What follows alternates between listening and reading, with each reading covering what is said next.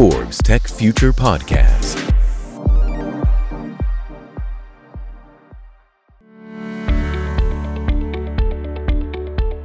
Inteligencia artificial, uno de los temas más importantes para las empresas, gobiernos y sociedad. Una tecnología tan fundamental que puede definir la permanencia o la extinción de una empresa. La inteligencia artificial supondrá un cambio más profundo que el fuego, la electricidad o el Internet, según Sundar Pichai, CEO de Google. Y ya lo estamos viendo. Pero ¿cómo vamos con el tema de inteligencia artificial en México? ¿Qué retos existen en el sector? ¿Qué deben de estar haciendo las empresas? Estos y otros temas estaremos tratando con nuestros invitados especiales del día de hoy, Woman AI. Esto es Forbes Tech Future y yo soy Jorge Lerdo de Tejada, gerente editorial de Forbes, y para conducir este podcast está conmigo Eduardo Papini, director de proyectos especiales de Forbes México. ¿Cómo estás, Eduardo? ¿Cómo estás, mi Jorge? Qué gusto siempre tenerte por aquí. Eduardo. Pues mira, sí, vamos a tocar este, el tema de la inteligencia artificial, como, como tú dijiste, un tema súper importante a nivel de, de sociedad y de, y de, negocios, ¿no? Y estaremos haciéndolo en compañía de Women in AI. ¿Qué significa? No? Mujeres en inteligencia artificial. Eh, ellos son una comunidad global de mujeres con el objetivo de contribuir a cerrar la brecha de género en el campo de la inteligencia artificial. Tienen iniciativas locales y globales en pro de las mujeres y el desarrollo del ecosistema de inteligencia artificial en México. Y les presentamos en primer lugar a Susan Verdiguel. Ella es embajadora en México de Woman in AI Ingeniero industrial, es voluntaria entusiasta de la inteligencia artificial con perspectiva de género. Ella cree firmemente en el poder de la inteligencia artificial como una herramienta para la humanidad y apoya el desarrollo de esta tecnología enfocada en valores y principios. Ha trabajado en AI for Social Good, es asesora responsable de AI en Genia Latinoamérica y pertenece a la mesa C3 de inteligencia artificial representando al sur global de las Naciones Unidas y coautora de AI for Gender Equality. Y tenemos también al doctor Enrique Zúcar, que es Premio Nacional de Ciencia de la Presidencia de la República en 2016 él es investigador titular en el Instituto Nacional de Astrofísica, Óptica y Electrónica. Recibió el grado maestro en sistemas computacionales en Stanford University y doctor en computación del Imperial College. Está interesado en entender y construir sistemas inteligentes que puedan interactuar con el mundo real. Y también está con nosotros Ivette Sánchez. Ella es ingeniero en sistemas computacionales de la Escuela Superior de Cómputo del Instituto Politécnico Nacional.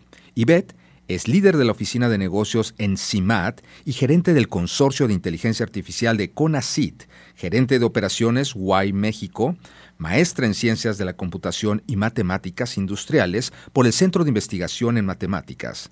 Trabajó en la industria privada como líder de plataformas de optimización en Prolec GI. Fue líder institucional por parte de CIMAT en los nodos binacionales de innovación. Bienvenidos sean todos ustedes. Y de entrada quisiéramos hacerles la pregunta. ¿Qué es la inteligencia artificial?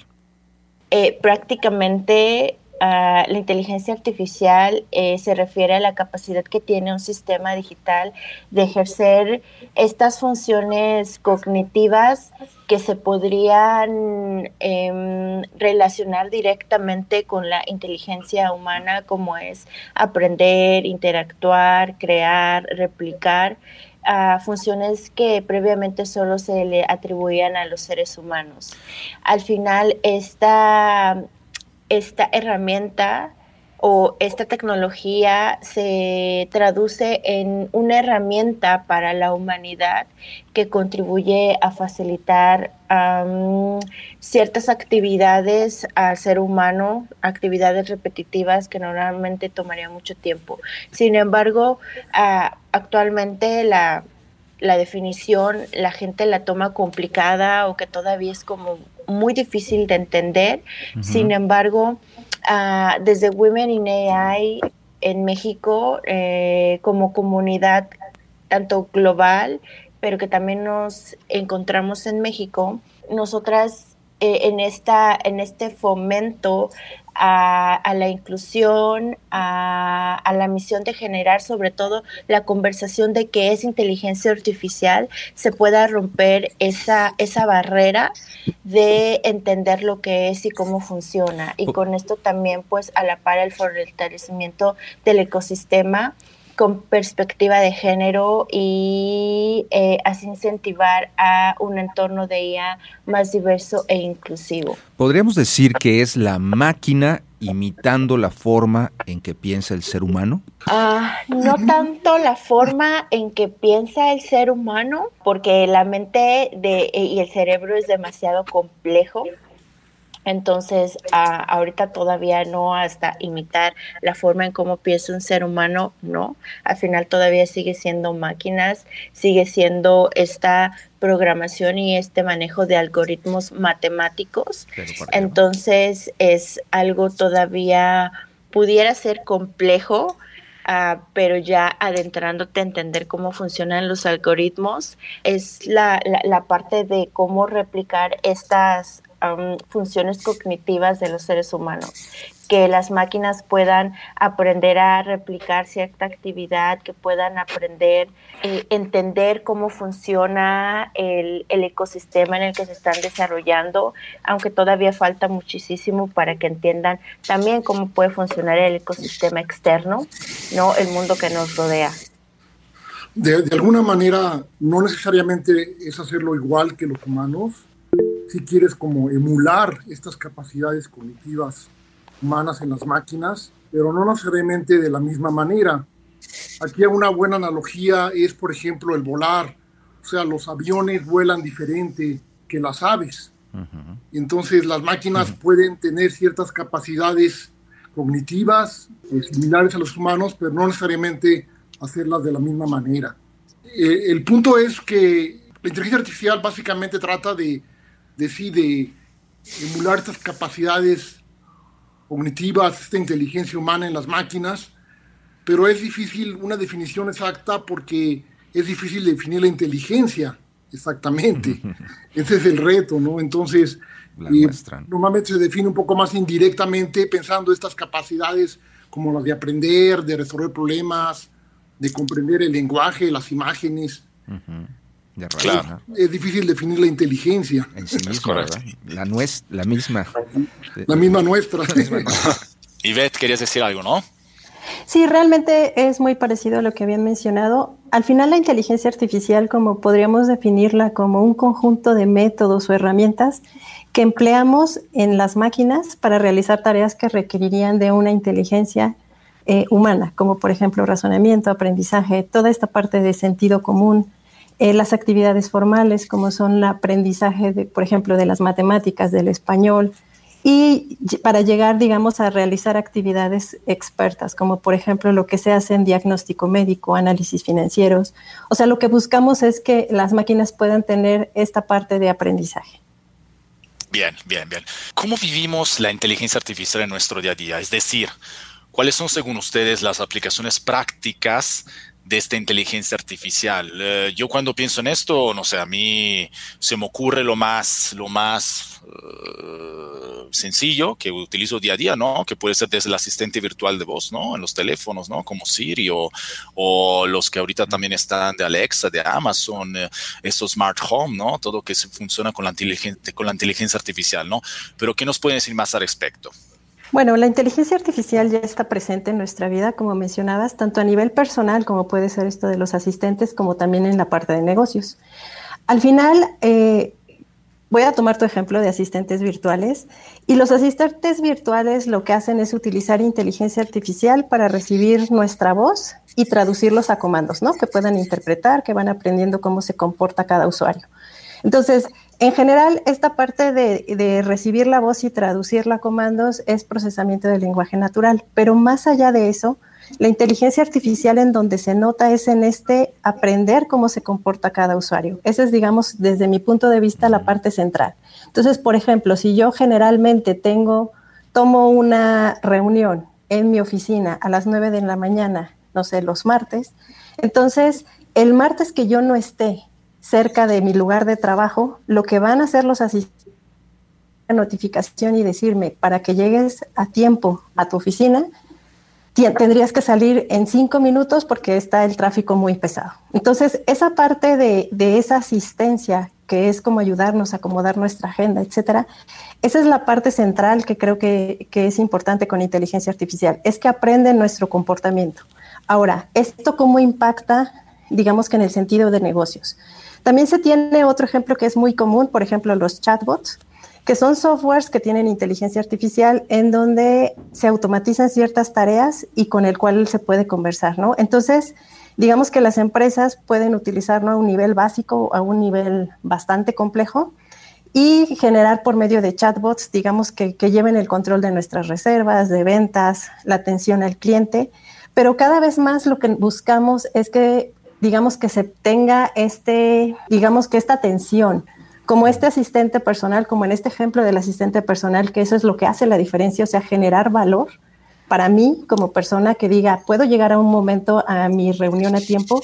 Los chatbots lo que buscan es generar valor a los clientes y a la empresa. Entonces, en lo que se está, se está buscando es hacer chatbots que sean más parecidos lo que, a cómo se trataría a una persona. Y todos sabemos que esta atención a usuarios es bastante complicada, compleja, en especial si se quieren resolver ciertos problemas, pero eh, esta inteligencia o estos algoritmos de aprendizaje máquina, que así es como se llaman, lo que va haciendo es ir identificando cómo puede ayudar a las personas y probablemente en algún momento pasárselo a una persona del servicio, ¿no? Entonces, al final se está utilizando mucho, estos son dos ejemplos, digamos que a nivel usuarios, pero por ejemplo para las empresas de retail.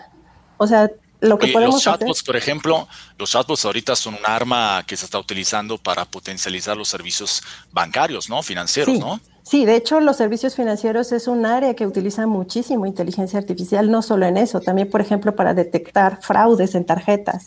Todo se basa en ir aprendiendo comportamientos, ¿no? Y, y comportamientos no solo a nivel personal, sino a nivel, digamos que comunidad. Por ejemplo, las empresas de retail. Claro lo que podríamos buscar es escoger dónde está, o sea, con inteligencia artificial al final lo que se puede hacer es escoger dónde podría estar una tienda de mi cadena comercial. ¿Cómo hacemos esto? O sea, al final se está tomando todas las características de mi negocio, de lo que estoy vendiendo, todas las características, digamos que internas, pero también de las posiciones donde están ubicadas. Eh, si, por ejemplo, tiene estacionamiento, no es lo mismo una cadena comercial, digamos, que va en, el sentido de fast food a una que sea eh, comida tradicional, pero al final con inteligencia artificial se van viendo esos patrones, vamos viendo comportamientos similares entre tiendas y podemos llegar a identificar lugares en donde podrían estar posicionados. Están cambiando, perdón que te interrumpa, están, cambiando entonces el rostro de la atención al cliente. No sé qué opines, qué opinen también los demás, ¿no? Sí, bueno, yo creo que en general lo que es muy bueno para hacer la inteligencia artificial actualmente es hacer predicciones basadas solamente, básicamente en aprender de datos. Y eso sí tiene que ver mucho, como decían, para la atención a clientes. Por ejemplo, eh, los sistemas van aprendiendo de nuestra interacción, nuestros gustos, nuestras preferencias y nos pueden dar ayuda personalizada. Y las empresas pueden usar esto también para ir conociendo mejor a sus clientes y orientar eh, sus promociones, por ejemplo, más específico a lo que cada cliente le interesa y no en un sentido general, ¿no? Entonces toda la parte de mercadotecnia también está muy influenciada por inteligencia artificial. Eh, pero quisiera mencionar algunas de estas aplicaciones tal vez no tan conocidas. Eh, por ejemplo, empresas farmacéuticas usan la inteligencia artificial para el diseño de los nuevos medicamentos. Muchas cosas las pueden hacer en simulación y con ayuda de técnicas de inteligencia artificial antes de ir a la parte, digamos, experimental. Esto se usó incluso en el diseño de, los, de las vacunas del COVID. Eh, también hay trabajo en interacción cerebro-computadora para ayudar a personas eh, parapléjicas a, por ejemplo, controlar un brazo robótico y poderse valer por sí mismo. Entonces, hay muchas áreas en que se está empezando a aplicar inteligencia artificial y casi, casi cualquier empresa, negocio puede hacer uso de esta tecnología en, en diversos aspectos. Precisamente en ese sentido, ¿cómo vamos, ¿cómo vamos en México con el tema de inteligencia artificial? Bueno, en México creo que por un lado hay grupos de investigación en diferentes universidades centros de investigación que desarrollan investigación realmente de, de nivel mundial en, en, diversas áreas, ¿no? Por ejemplo, una muy importante es toda la cuestión de procesamiento de, de texto, de lenguaje en español, ya que la mayor parte del desarrollo está, está en inglés. Eh, cuestiones como el área de, de, de, seguridad, ¿no? En la parte de videovigilancia inteligente, eh, incluso en algunas áreas eh, innovadoras como en robots de servicio, ¿no? robots que eventualmente nos puedan ayudar en casa. Eh, y esto es un poco más en la parte, digamos, académica y en la parte un poco más empresarial, pues están empezando a surgir algunas empresas, algunas startups eh, en México, uh desarrollando diferentes tecnologías, ¿no? Eh, una, una, esta área, por ejemplo, de, de chatbots inteligentes, eh, que, interactúan en español. Entonces yo creo que en la parte de, investigación, de desarrollo, tenemos cosas importantes en México. Tal vez nos falta todavía crecer más en la parte de, desarrollar nuestra propia tecnología y de desarrollar empresas que, que, generen tecnología de inteligencia artificial en nuestro país. Y tratándose de empresas directamente, ya mencionaron el área de atención a clientes, eh, retail, eh, en cuanto a aplicación de inteligencia artificial, pero hablando de otras áreas de las empresas en que se deba y se pueda aplicar la inteligencia artificial, compártanos algunas otras, por favor. Bueno, a mí me gustaría agregar, por ejemplo, lo que se tiene a nivel de empresas de manufactura. eh, Industria 4.0 está completamente ligado en inteligencia, con inteligencia artificial y al final lo que se busca es que a partir de toma de información de sensores, poder llegar a predecir, por ejemplo, hasta cuándo va a fallar un equipo, poder dar mantenimiento predictivo, poder ver, por ejemplo, hacer esta parte de seguimiento o trazabilidad de toda la línea de producción, de en qué momento falla un equipo y, y, ver posibilidades, digamos, como en este sentido de aprender qué es lo que va a pasar, qué es lo que se puede hacer para corregir. Entonces, eso se eh, utiliza mucho en Industria 4.0. También toda la parte de logística, también está muy activo todo lo que es inteligencia artificial, toda la parte de optimización, optimización en todos los sentidos, en optimización del producto, pero también en la optimización de todo el proceso, digamos que de distribución, de cuánto se está guardando en almacenes, cuál, va a ser la predicción de las ventas, por ejemplo. Entonces, digamos que la cantidad de aplicaciones de inteligencia artificial es muy grande, ¿no? Y eso también se está tratando de fomentar mucho en México en este momento. Al final habemos varias instituciones que podemos ser las áreas de investigación y desarrollo tecnológico para las empresas. Entonces, podemos ser como esa oficina ¿no? de investigación, desarrollo e innovación para las empresas dentro de eh, instituciones académicas, ¿no? como las cuales nosotros representamos. Muy importante. Otra de las áreas también eh, eh, potenciales que la inteligencia artificial se ha estado presentando dentro de las áreas de una empresa es, por ejemplo, en recursos humanos. En recursos humanos, sobre todo para entender eh, que haya una herramienta que pueda facilitar los procesos de selección para las empresas, obviamente estas empresas más grandes, más robustas, que tienen eh, ahora sí que eh, capital humano en diferentes países, en diferentes sedes, sobre todo también en este sentido de que las empresas están buscando eh, balancear la brecha de género entre hombres y mujeres. Eso también, eh, eh, entonces están tratando de, entender cómo podría ser que las empresas sean más inclusivas, que las empresas también tengan eh, un número de, de, mujeres, y no también solo de mujeres, sino de personas, eh, no sé, de diferente eh, nacionalidad, diferente raza, diferente este, cultura. Entonces, para que sea más inclusivo, para que sea Uh, con otro tipo de perspectiva y que las empresas al final tengan eh, diferente, uh, esta perspectiva de riqueza cultural y, y de riqueza eh, de habilidades digitales en las empresas. Entonces, en los procesos de selección también han estado aplicando este tipo de herramientas, algoritmos para también entender cómo podrían eh, contratar a personas más diversas con las mismas, los mismos talentos, con las mismas habilidades que ellos requieren, pero que también nos puedan entender a ayudar a entender más el perfil de, de las personas y eh, entender cómo podrían hacer un buen, un buen match con las empresas. De hecho, digo, ya ahorita los mencionaron aplicaciones prácticas en, en cuestiones, digamos, de, de, manufactura, en cuestiones de farmacéutica, en cuestiones de retail, de finanzas, de recursos humanos, imagina. Entonces, hay muchísimas aplicaciones. De hecho, no sé si lo sabías, Jorge, pero, pero mm, el 85% de la interacción con los clientes está gestionada por inteligencia artificial, imagínate. Entonces, estamos hablando de que, de que, de, que ya lo estamos viviendo, ¿no? Y, y de hecho, uh, aquí va una pregunta también para, para nuestros invitados, ¿no? ¿Cuáles son los retos que están detectando dentro del sector en el país?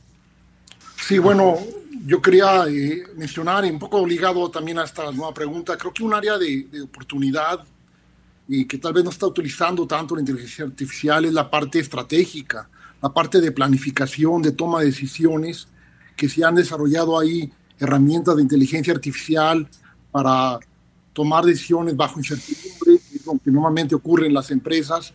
Entonces yo creo que ese es un, es un área de oportunidad y también un reto, ¿no? Cómo incorporar la inteligencia artificial a la parte estratégica, a la parte de, de toma de decisiones y, y, otro, otro reto en México es, me parece, crear el, ecosistema adecuado para que toda esta investigación que se hace en las universidades, en los centros, se lleve a, a empresas, se lleve a startups. Entonces creo que es algo que, que en otros países está floreciendo mucho y en México nos falta impulsarlo, nos falta crear el, el ecosistema adecuado para generar eh, nuestra propia tecnología, generar empresas, y creo que eso podría tener un, un, gran impacto económico en el desarrollo del país.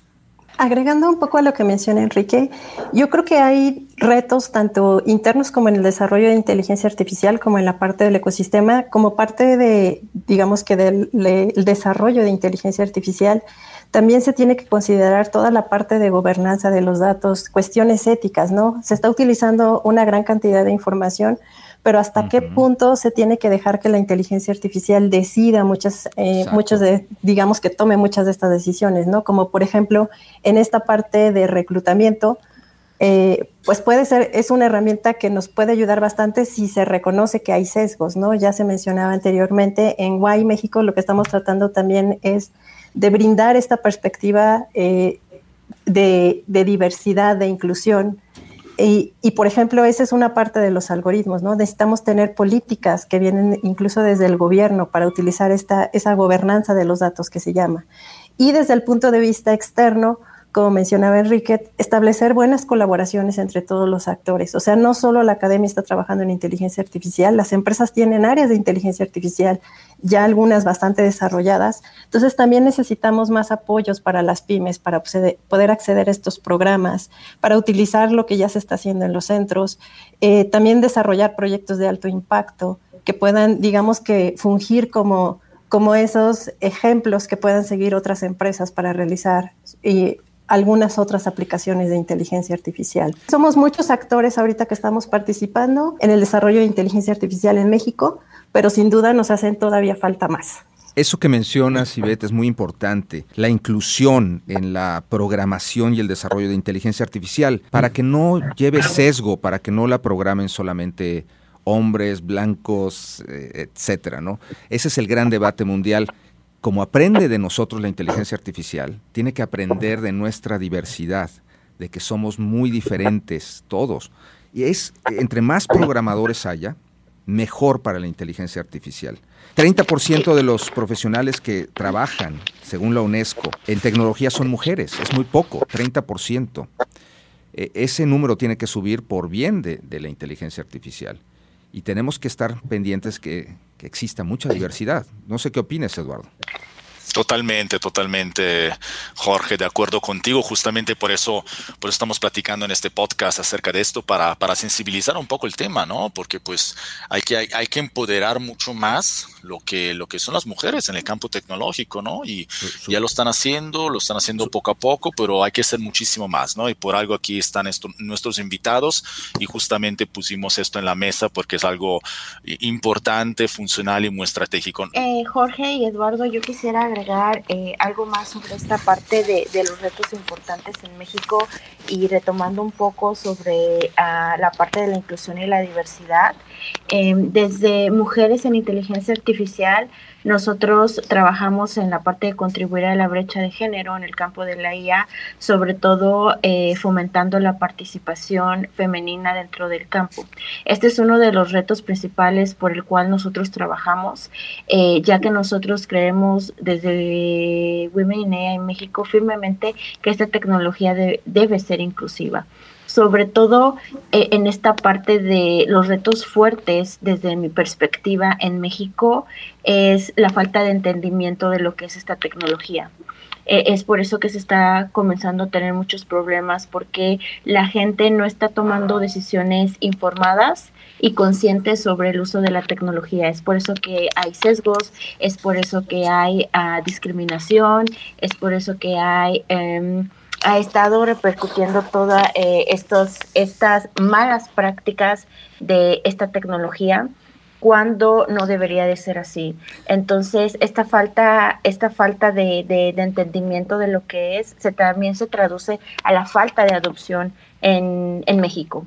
Eh, hay muchos también en esta, las empresas, hay empresas que todavía ah, no han aprovechado la oportunidad de poder eh, adquirir inteligencia artificial para facilitar sus procesos, para facilitar la manera en cómo nuevas estrategias de venta, eh, nuevas estrategias de, de, mercado. Y bueno, por eso es que nosotros estamos como organización pionera en México con el compromiso de la inclusión, la ética y la diversidad para que la gente pueda utilizar inteligencia artificial eh, con responsabilidad y tomar decisiones eh, conscientes de cómo usarla y cómo también eh, entender cómo también las empresas están manejando detrás todos sus datos, toda la parte de su privacidad y no solo utilizarla ah, de una manera vagamente. Esta diversidad sí es muy importante, no solamente en los desarrolladores, sino también en los datos de los cuales aprenden los algoritmos. Y, aquí eh, también es por ello importante el, el desarrollo en México. Por ejemplo, hay muchas aplicaciones médicas de la inteligencia artificial pero eh, los mexicanos tenemos nuestras propias características, la propia genética, y si tomamos aplicaciones médicas de otro país, esta vez no sea lo ideal, ¿no? Por ello, la importancia de, desarrollar nuestra propia tecnología y tener nuestros propios datos. Y, y, otro reto muy importante es la parte de educación, la parte sobre todo de educación básica, media, en que se vayan divulgando, formando estas habilidades de computación, de inteligencia artificial, para, para el futuro. Eh, como se hacen las habilidades matemáticas o el lenguaje, ahora es importante estas habilidades, esto que se llama pensamiento computacional, que se vayan eh, inculcando desde, desde niños, desde los jóvenes.